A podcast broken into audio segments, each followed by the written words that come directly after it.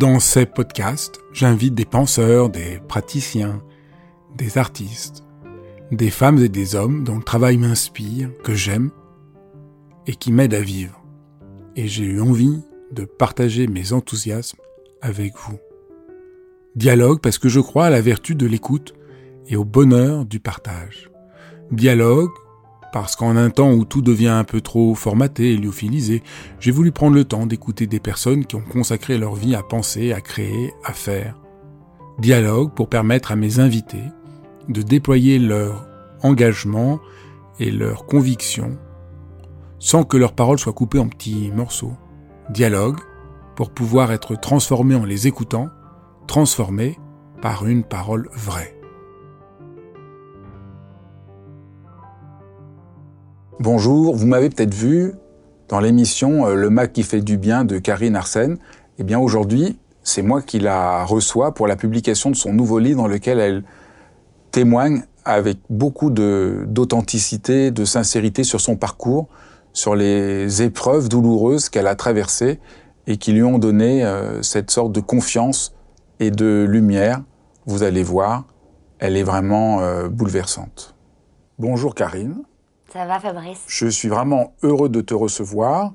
Avec ton livre, on découvre euh, ce qui t'habite au plus profond de toi. Les gens peut-être te connaissent euh, parce qu'ils voient de toi à la télévision. Dans ce livre, on découvre toute la profondeur de ton chemin spirituel. Et je suis content d'essayer de, de, pouvoir en témoigner. Le, quand on parle de spiritualité en général, on a des idées un peu naïves, de quelque chose d'un peu éthéré. Et dans ton livre, tu montres, au fond, ton livre essaye de nous montrer que un chemin spirituel, c'est d'accepter de rencontrer l'ombre pour trouver la lumière. Est-ce que ça te va comme définition? Oui, alors euh, j'irai même plus loin. C'est, euh, moi j'appelle ça l'art martial de l'esprit. C'est sabrer l'obscurité aussi dans son esprit, dans son cœur, dans son âme, ce que j'appelle le kokoro euh, en japonais, qui finalement forme un tout et la même chose.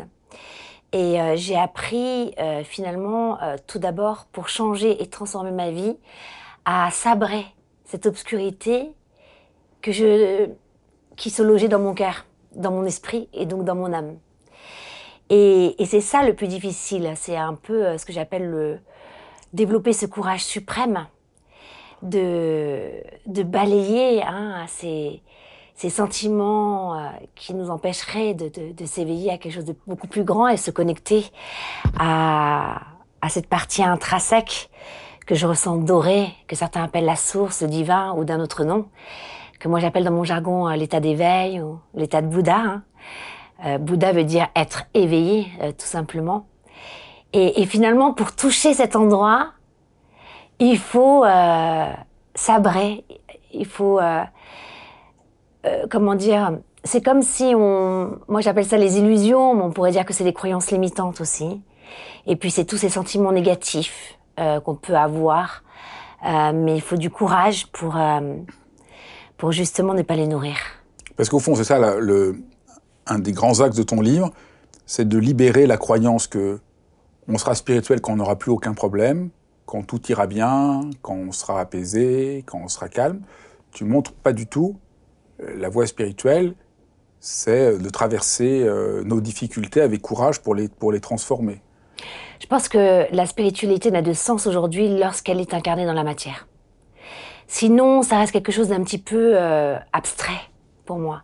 Beaucoup de personnes parlent de spiritualité et, même pour certaines personnes, c'est quelque chose d'un peu élitiste, tu sais. C'est soit on est cartésien ou spirituel. Mais la spiritualité, elle peut être très cartésienne finalement. C'est juste euh, plus fort que la théorie de certaines euh, philosophies de vie. Je pense que euh, c'est les preuves factuelles. Elles doivent s'incarner, elles doivent se réaliser vraiment dans la matière. Et c'est ça ce, ce livre-là. Alors bien sûr, c'est mon récit, c'est autobiographique. Pas un seul moment d'ailleurs hein, dans, dans, ce, dans ce récit, je livre euh, ces, ces, moments phares de ma vie euh, pour me mettre en avant. Mais parce qu'en fait, je suis en train de dire à tout le monde qu'il est possible de transformer véritablement sa vie et de basculer, de transformer, comme je le, je le, dis un peu dans mon jargon, transformer le poison en remède.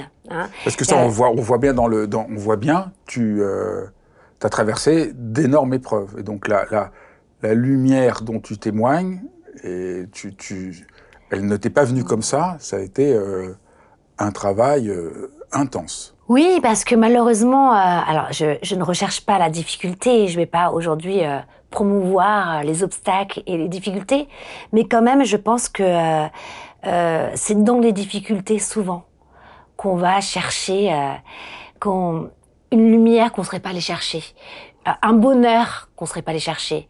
C'est là où euh, on active notre esprit de recherche. La spiritualité, c'est ça n'a rien à voir avec l'ésotérisme pour moi. La spiritualité, c'est juste se reconnecter à cet endroit authentique qui n'est pas pollué par ce que j'appelle le karma hein, de cette vie-ci et des vies antérieures. C'est un endroit en fait très pur, oui, qui est gonflé, gorgé de sagesse, de connaissance, d'une grande force vitale, qui nous permet finalement de vibrer et de, de, de rejoindre cet océan euh, aussi, euh, cette force cosmique de l'univers.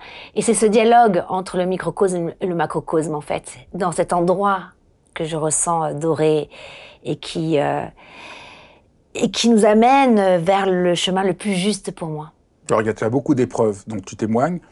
Tu as, vécu des épreuves à la fois de santé, à la fois euh, avec ta propre, tes propres parents, et à la fois dans ton inscription euh, sociale. Donc on voit euh, que tu n'as été épargné dans aucun euh, domaine et, euh, et des mm. trahisons sentimentales dont, dont, dont, tu témoignes. Je pense que c'est intéressant de revenir sur, sur ces épreuves qui t'ont construite et qui mm. montrent concrètement comment on fait, euh, peut-être on pourrait euh, commencer de, du jour où tu t'es senti trahi, tu vivais une relation euh, d'amour avec quelqu'un qui était aussi ton propre employeur, vous viviez ensemble, et tu découvres que tu n'es pas respecté. Oui, alors c'est un moment... En fait, je m'étais construit une vie sur un château de cartes. C'est-à-dire que déjà, c'était un peu le chaos dans voilà, dans mon enfance, euh, euh, voilà, j'ai vécu des schémas euh, que tout le monde, euh, enfin, peut vivre, l'abandon. Euh, J'étais vraiment sous l'emprise aussi de ma mère, donc c'était très difficile. J'ai eu l'impression pendant longtemps de ne d'avoir joué un rôle, de pas avoir d'entité. Donc jusqu'à l'âge de, de 24 ans, je me suis construite à travers les yeux et le regard de ma mère. J'avais besoin de plaire à ma mère, j'avais besoin euh, d'être dans, dans les rails. Et finalement, ce, ce comportement que j'ai eu avec ma mère, bah, j'ai porté des masques euh, avec euh, aussi tout mon entourage. Donc, pareil, j'ai aimé comme j'ai pu aimer à cet âge-là. Donc, j'ai été trahie aussi, finalement, mais je m'étais d'abord moi-même trahie, puisque j'étais, il a aimé une personne que je n'étais pas. Je, je, j'étais, je m'étais créé un personnage un peu parfait euh, pour être aimé. Donc euh, oui, il est parti, il m'a trahi. Donc je me suis effondrée. Mais ça a été, je pense, des grands cadeaux pour ma vie.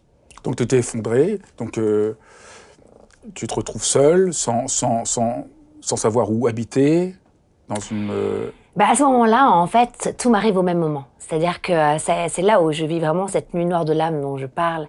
Et, et, et c'est là où, où il y a une véritable remise en question. C'est-à-dire que euh, je suis donc, euh, je travaille avec l'homme que j'aime.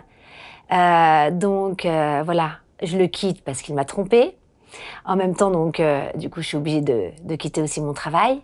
À ce moment-là, j'étais, j'avais une phobie de, de, tout ce qui était remplir les papiers, etc. parce que ça va avec. Finalement, j'étais encore une petite fille euh, dans, dans ma tête. C'est pas parce que j'étais radine et que je voulais pas payer les impôts, etc. C'est juste que j'avais cette phobie et comme j'habitais chez lui, ben je payais pas mes impôts et je me disais bon. Et tu sais, c'est trop drôle parce que tu fais des compromis dans, dans ta tête. Euh, du coup, je donnais beaucoup euh, à des associations puisque je payais pas mes impôts et ça me déculpabilisait parce qu'en fait, j'étais une petite fille dans ma tête et, et tout ça, c'était devenir responsable. Euh, et à ce moment-là, les impôts me retrouvent je gagnais déjà bien ma vie à cette époque-là. Donc, euh, à ce moment-là, je dois une énorme euh, somme d'argent aux impôts. J'ai plus de maison, euh, j'ai plus de mec. Et euh, ça va pas du tout euh, dans ma famille à ce moment-là. Et donc, je me retrouve toute seule. Et à ce moment-là, j'ai un mal-être. Il faut savoir aussi que moi, je suis arrivée dans la vie avec beaucoup de, maladies psychosomatiques. hein. J'avais des crises de tétanie tous les deux jours, je tombais dans la rue. J'avais des, migraines ophtalmiques tellement fortes, tellement euh, euh, vraiment violentes que je me réveillais le matin avec des yeux au beurre noir. C'est-à-dire que ça me faisait tellement mal, je somatisais tellement que le matin j'avais un œil au beurre noir. Tu vois, donc euh, pour te dire, comme j'étais euh, dans Dans la souffrance. dans une grande souffrance, et là je me retrouve comme ça seule. Alors comment tu traverses ça? Parce que c'est ça au fond qu'on essaye, dont, dont on essaye de parler. Comment, au lieu de sombrer de cette épreuve-là, ça va être l'occasion pour toi d'essayer de trouver une forme de, de lumière? Ben, j'ai sombré d'abord.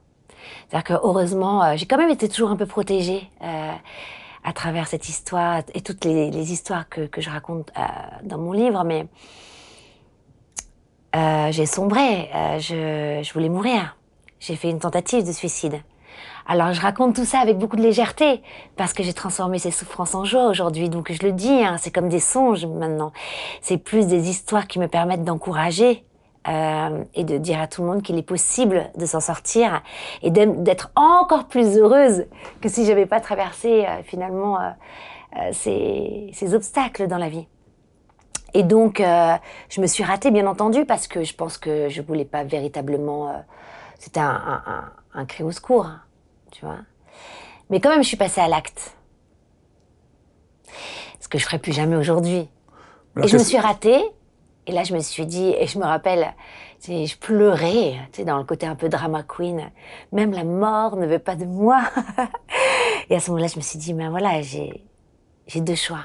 Soit là, je me rate plus et je meurs vraiment. Ou soit je deviens la femme la plus heureuse qui soit. Et là, je me rappelle de ces moments euh, où je voyais des... Voilà, je, viens d'une famille bouddhiste, je suis, comme je le dis dans mon livre, euh, je suis tombée dans le gong quand j'étais petite. Et là, je, je me rappelle du bouddhisme et je me dis peut-être que c'est la clé. Tu sais, on se raccroche à la foi lorsqu'on est, euh, on a tout essayé en fait et qu'on est dans de véritables impasses. Et la foi, c'est beau parce que ça dépasse le domaine, euh, la croyance religieuse. Foi, c'est fides en latin. Ça veut dire euh, confiance, cette grande confiance que tout ira bien, qu'on est sur le bon chemin. C'est ça la croyance. Oui, ou le...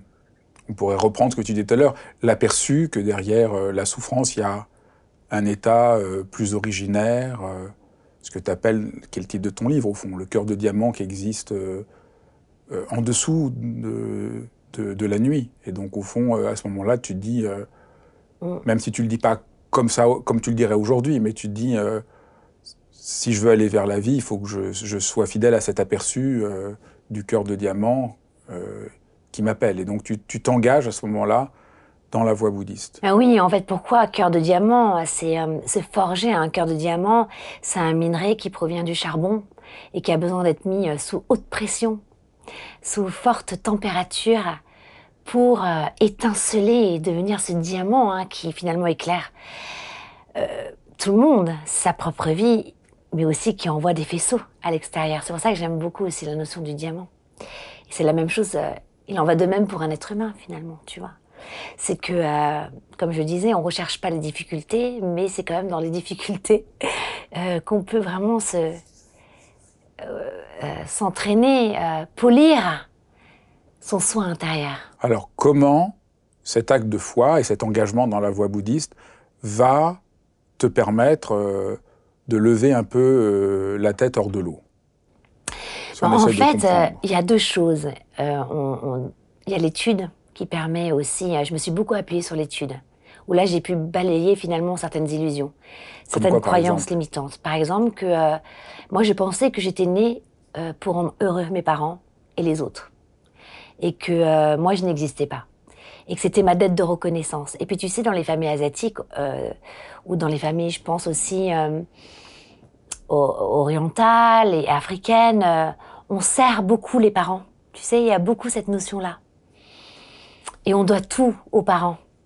Tu vois, les Occidentaux, c'est un peu autre chose. hein. Les parents sont un peu dévoués, c'est un peu l'adulto, etc. Et je trouve ça magnifique aussi. hein. On est là aussi pour chérir. On mettra jamais euh, nos parents euh, dans une maison de retraite, par exemple. Tu vois, on va les garder chez soi jusqu'au bout. euh, C'est très important. Mais aussi, on peut s'oublier beaucoup. En tout cas, c'était pour moi. J'ai parlé en mon nom surtout. Et en bouddhisme, la seule dette de reconnaissance qu'on ait envers ses parents, son père et sa mère, c'est de devenir heureux. Donc ça, c'était un grand choc. Donc ça, Bah, par l'étude, tu as, une sorte de séisme et tu te rends compte que la manière dont tu as de te sacrifier n'est pas juste. n'est pas juste. Et puis ça me sauve, ça veut dire que j'ai le droit d'exister. J'ai le droit de, de reprendre euh, mon plein potentiel. Et que finalement, euh, parce que moi je culpabilisais énormément. Alors peut-être on peut parler un peu Mm. de ton histoire avec ta mère. Mm. Euh, donc ta mère a- ne voulait pas que tu sois. Donc euh, il y, y a eu une tentative euh, d'avortement. Et euh, finalement, on lui Alors a donné pas des- d'avortement, c'est que ma mère ne me voulait pas en fait. Donc on lui a donné des vitamines au lieu de lui donner euh, euh, un produit pour, euh, pour avorter. Donc on lui a donné ça. des vitamines sans qu'elle sache, mais au début donc il y avait quand même ce, sentiment très violent que tu as dû sentir de ne pas avoir été désiré. Je pense que quand même on, doit le ressentir quand on est dans le ventre de sa mère. C'est-à-dire que ma mère euh, ne me voulait pas et donc est allée voir un, un gynécologue et, et en fait le gynécologue au lieu de lui donner oui euh, quelque chose pour que je meure dans son ventre, il lui a donné des vitamines et ma mère ne le savait pas au début. Donc moi je suis arrivée avec pleine force de vie. C'est ça qui est assez drôle. Mais quand même, je pense que j'ai dû ressentir déjà un peu ce rejet-là, tu vois. Après, elle était très heureuse quand je suis arrivée dans ce monde. Mais quand même, euh, euh, comme elle me le dit aujourd'hui, hein, parce qu'on a vraiment euh, transformé notre relation à, à 180 degrés. C'est extraordinaire. Vraiment, je, c'est vrai que le point de départ de chaque chapitre, c'est un peu, euh, alors je raconte de façon légère, mais c'est quand même des, des grands combats. Mais à la fin, ça devient un miracle. C'est-à-dire que je, je vis des grandes joies qui ne, qu'on pense ne pas pouvoir finalement transformer dans une vie. Et aujourd'hui, avec ma mère, j'ai des rapports que je ne pensais même pas un jour à. à- Mais qui- pa- parce que tu as, eu, parce que as eu aussi le, le courage, comme tu le racontes, de voir à quel point c'était vraiment terrible. Donc après cette naissance, ton, ton, euh, ta mère est vraiment très dure avec toi en tant qu'enfant et assez, euh, assez violente. Et tu racontes, euh, tu racontes à une manière très poignante comment euh, t'as été terrorisée de pas faire bien, qu'elle soit en colère. de- Bah, disons que je marchais sur des œufs. Je savais plus ce qu'il fallait faire pour plaire à ma mère. donc c'est une vie, euh, de- Donc, de, c'est une vie de terreur euh, Intérieur, oui. énorme. Mm, vraiment. Et je somatisais tout- tous les jours. Et, et d'ailleurs, je me réveillais jusqu'à l'âge de 30 ans. hein. Vraiment, euh, je me réveillais en me disant... La première question que je me posais, c'était... euh, Est-ce que ma mère m'aime aujourd'hui ou pas? Je sais plus ce que j'ai fait hier. Tu te rends compte? Donc c'est vraiment l'intensité d'un trauma euh, très fort. Et ce qui est fou, c'est que je me suis vraiment guérie par, par ma foi bouddhique, par l'étude bouddhique, par les encouragements que j'ai pu avoir. Mais voilà, je suis arrivée, si tu veux, très handicapée dans la vie. Et euh, j'ai jamais fait de psy, hein, d'ailleurs. Je me suis jamais, euh, j'ai jamais fait de thérapie ou quoi que ce soit. Je me suis vraiment, ça a été vraiment cette, euh, ce, ce dont j'appelle cette révolution intérieure, hein, ce, ce nettoyage Alors on peut raconter en balayant ces illusions. comment, co- comment ce travail avec ta mère euh, s'est fait? Comment euh, là, tu as pu euh, peu à peu surmonter, et j'ai l'impression en te lisant qu'un moment important de, de surmonter ça, c'est de faire vraiment l'épreuve à quel point ça avait été euh, horriblement douloureux. C'est-à-dire passer du fait que tu as juste ces cauchemars, cette peur, à sentir à quel point ça t'a meurtri. Tu racontes comment, euh, à un moment, t'exploses en sanglots dans la rue, euh, ça revient, et que là, tu contactes la, profondeur de la douleur. Oui, alors ça c'est vraiment lorsque je parle de mon endométriose qui qui a été un, véritable cheminement de, de, guérison et, et transgénérationnel. Et là, je parle vraiment en mon nom, hein, dans mon histoire. Mais le, le point de départ qui a fait que j'ai transformé ma relation avec ma mère, et je pense que ça peut parler à tout le monde, c'est cette relation fusionnelle. Parce que finalement, elle existe autant, elle peut exister dans la souffrance comme dans l'amour très fort. Mais en fait, finalement, c'est de la souffrance. Elle peut être dans l'autodestruction ou l'amour très fort, mais finalement, c'est de la souffrance. C'est-à-dire, moi, je connais euh, des relations euh, mère-fille où elles sont mais fusionnelles, elles peuvent pas se passer l'une de l'autre, elles s'aiment éperdument, mais elles sont pas libres. Et elles peuvent vivre le déchirement dès qu'il y en a une qui part en voyage, ou quand il y en a une qui est malheureuse, l'autre l'est aussi. Tu vois? Alors moi, c'était pas du tout la même chose, puisque moi, c'était plutôt, euh, euh, j'arrivais pas à me détacher euh, de cette cette emprise que j'avais euh, et qui m'appartenait. Hein. Et, finalement, ça, c'est la relation fusionnelle.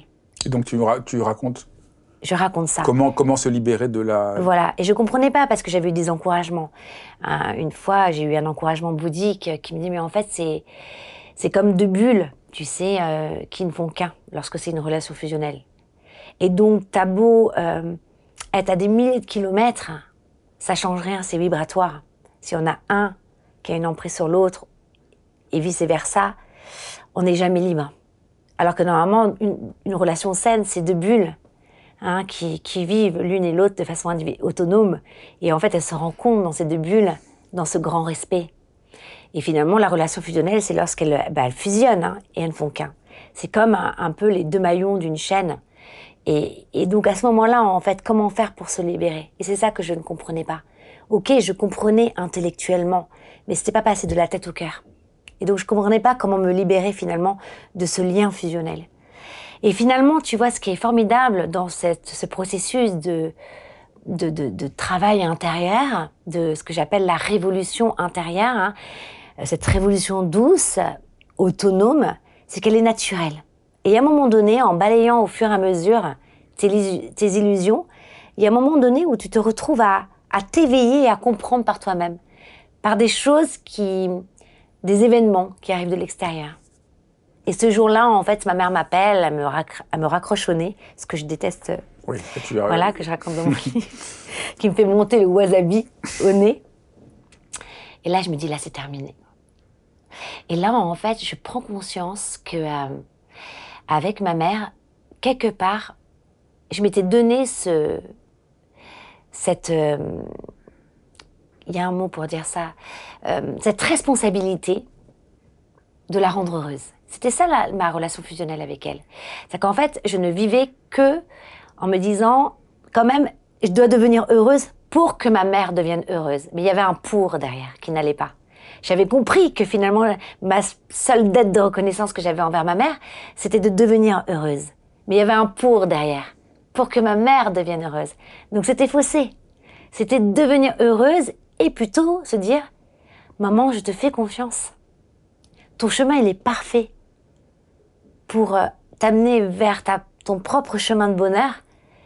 Et en fait, je te laisse. C'était ça en fait. Vraiment, se détacher de cette relation fusionnelle, c'est qu'à un moment donné, c'est dire, je te fais confiance.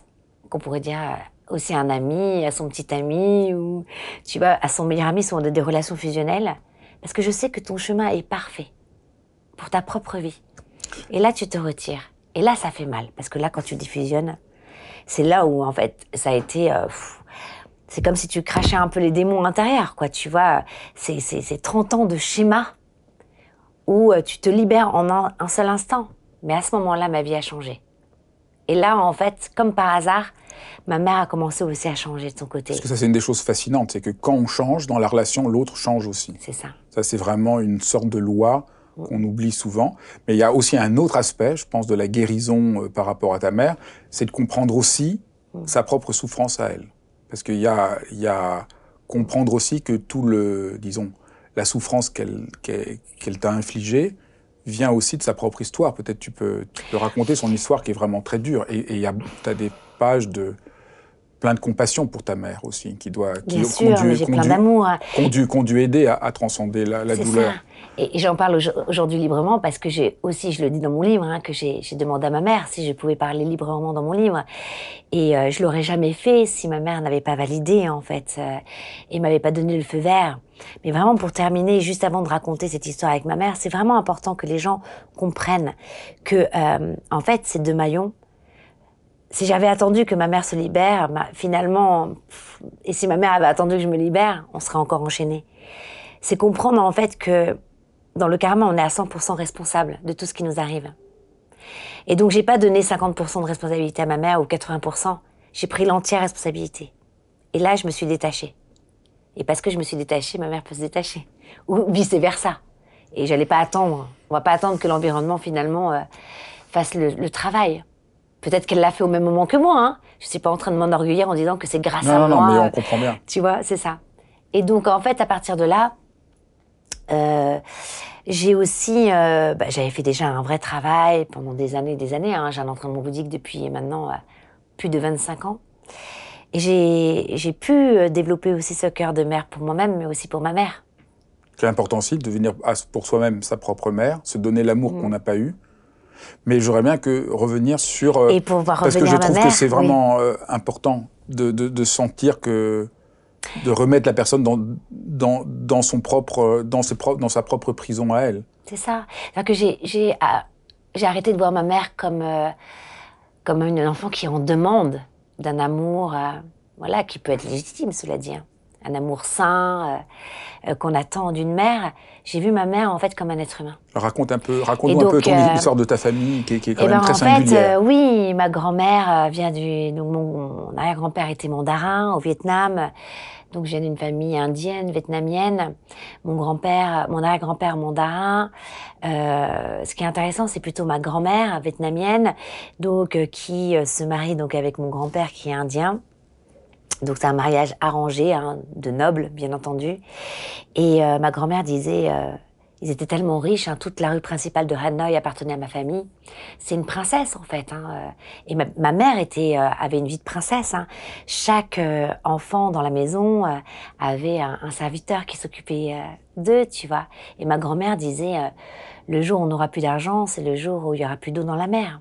C'est-à-dire que mon grand-père amenait des joyaux tous les soirs à la maison, et puis les, communistes sont arrivés, et puis la vie a changé en un instant. La monnaie a changé, euh, et ils ont dû partir, euh, voilà, du Vietnam. Heureusement, mon grand-père avait francisé toute, toute la famille, et donc on n'a pas été boat people.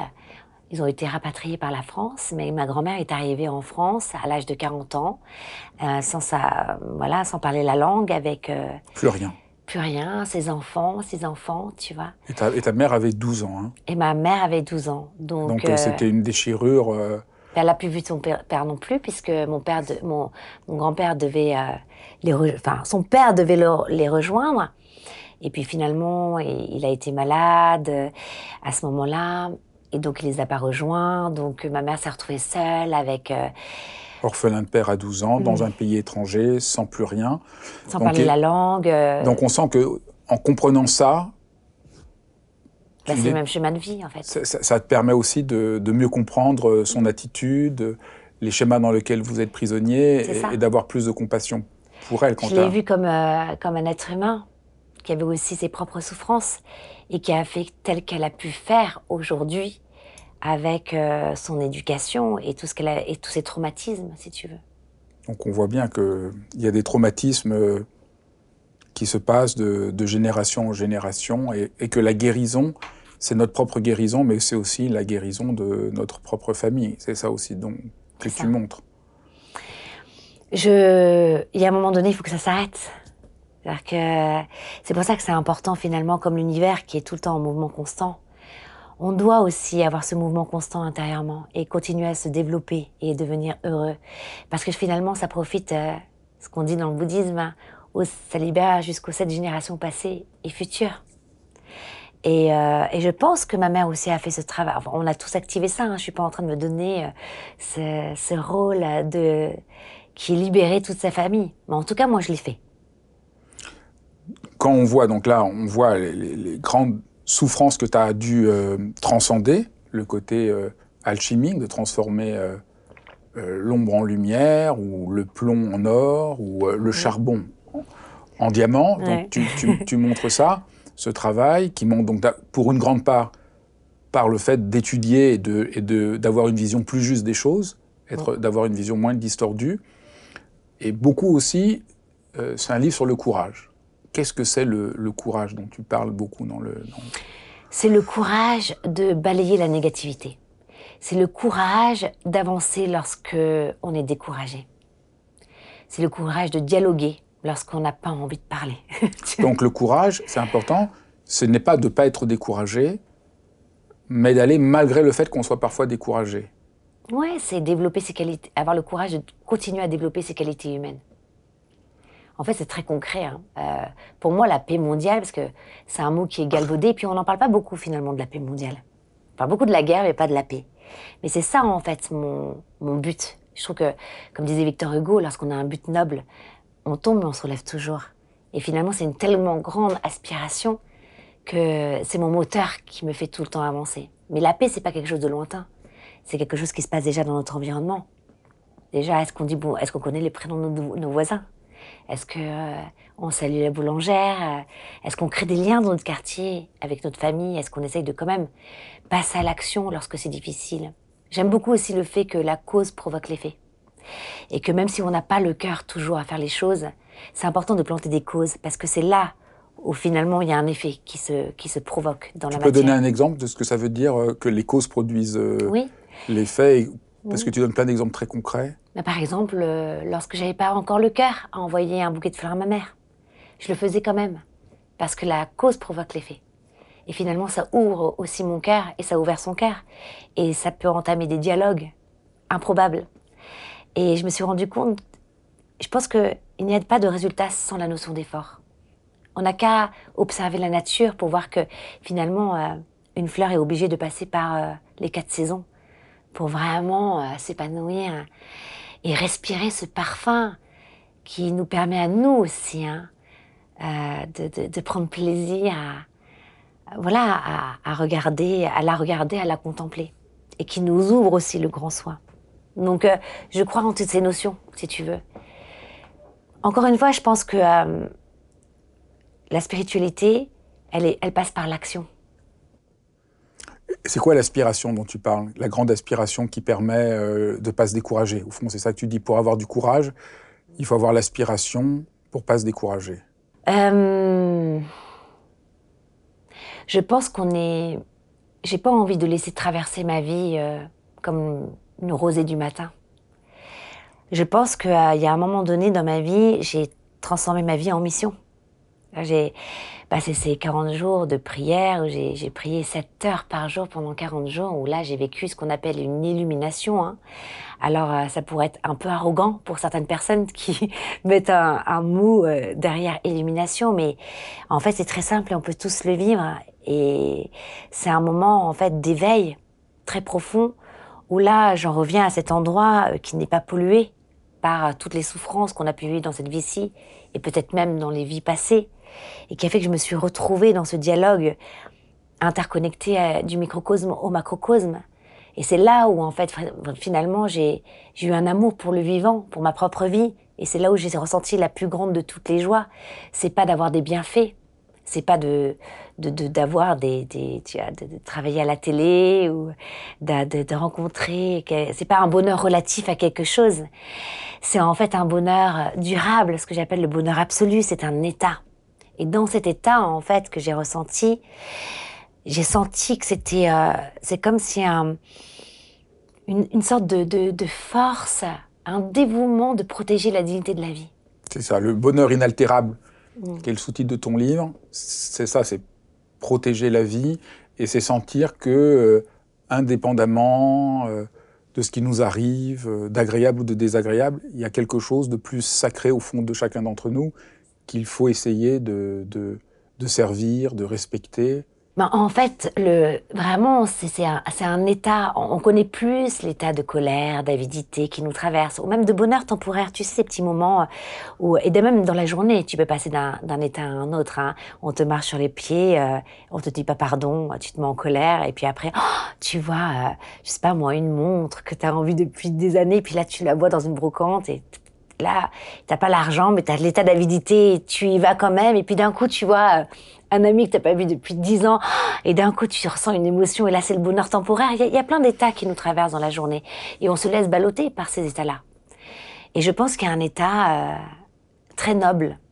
Qui est plus profond que ça. Qui est plus profond, et qui illumine tous les autres états. En fait, ce que j'aime bien dans, dans, cette philosophie euh, que je pratique, c'est que on ne retire rien. On se dit pas, oh là là, j'aimerais bien être moins en colère, j'aimerais bien retirer ça de ma vie, cette avidité. Non, en fait, on illumine tous les états. En fait, on fait lever le soleil de notre propre vie qui fait que c'est sans changer d'apparence, tel que l'on est, on transforme notre vie par ce bonheur, cet état qu'on se forge au fur et à mesure, qu'on nourrit, qu'on active chaque jour et qui nous permet finalement de la colère qui pourrait être destructrice à l'illuminer et qu'elle devienne une colère juste, finalement, tu vois.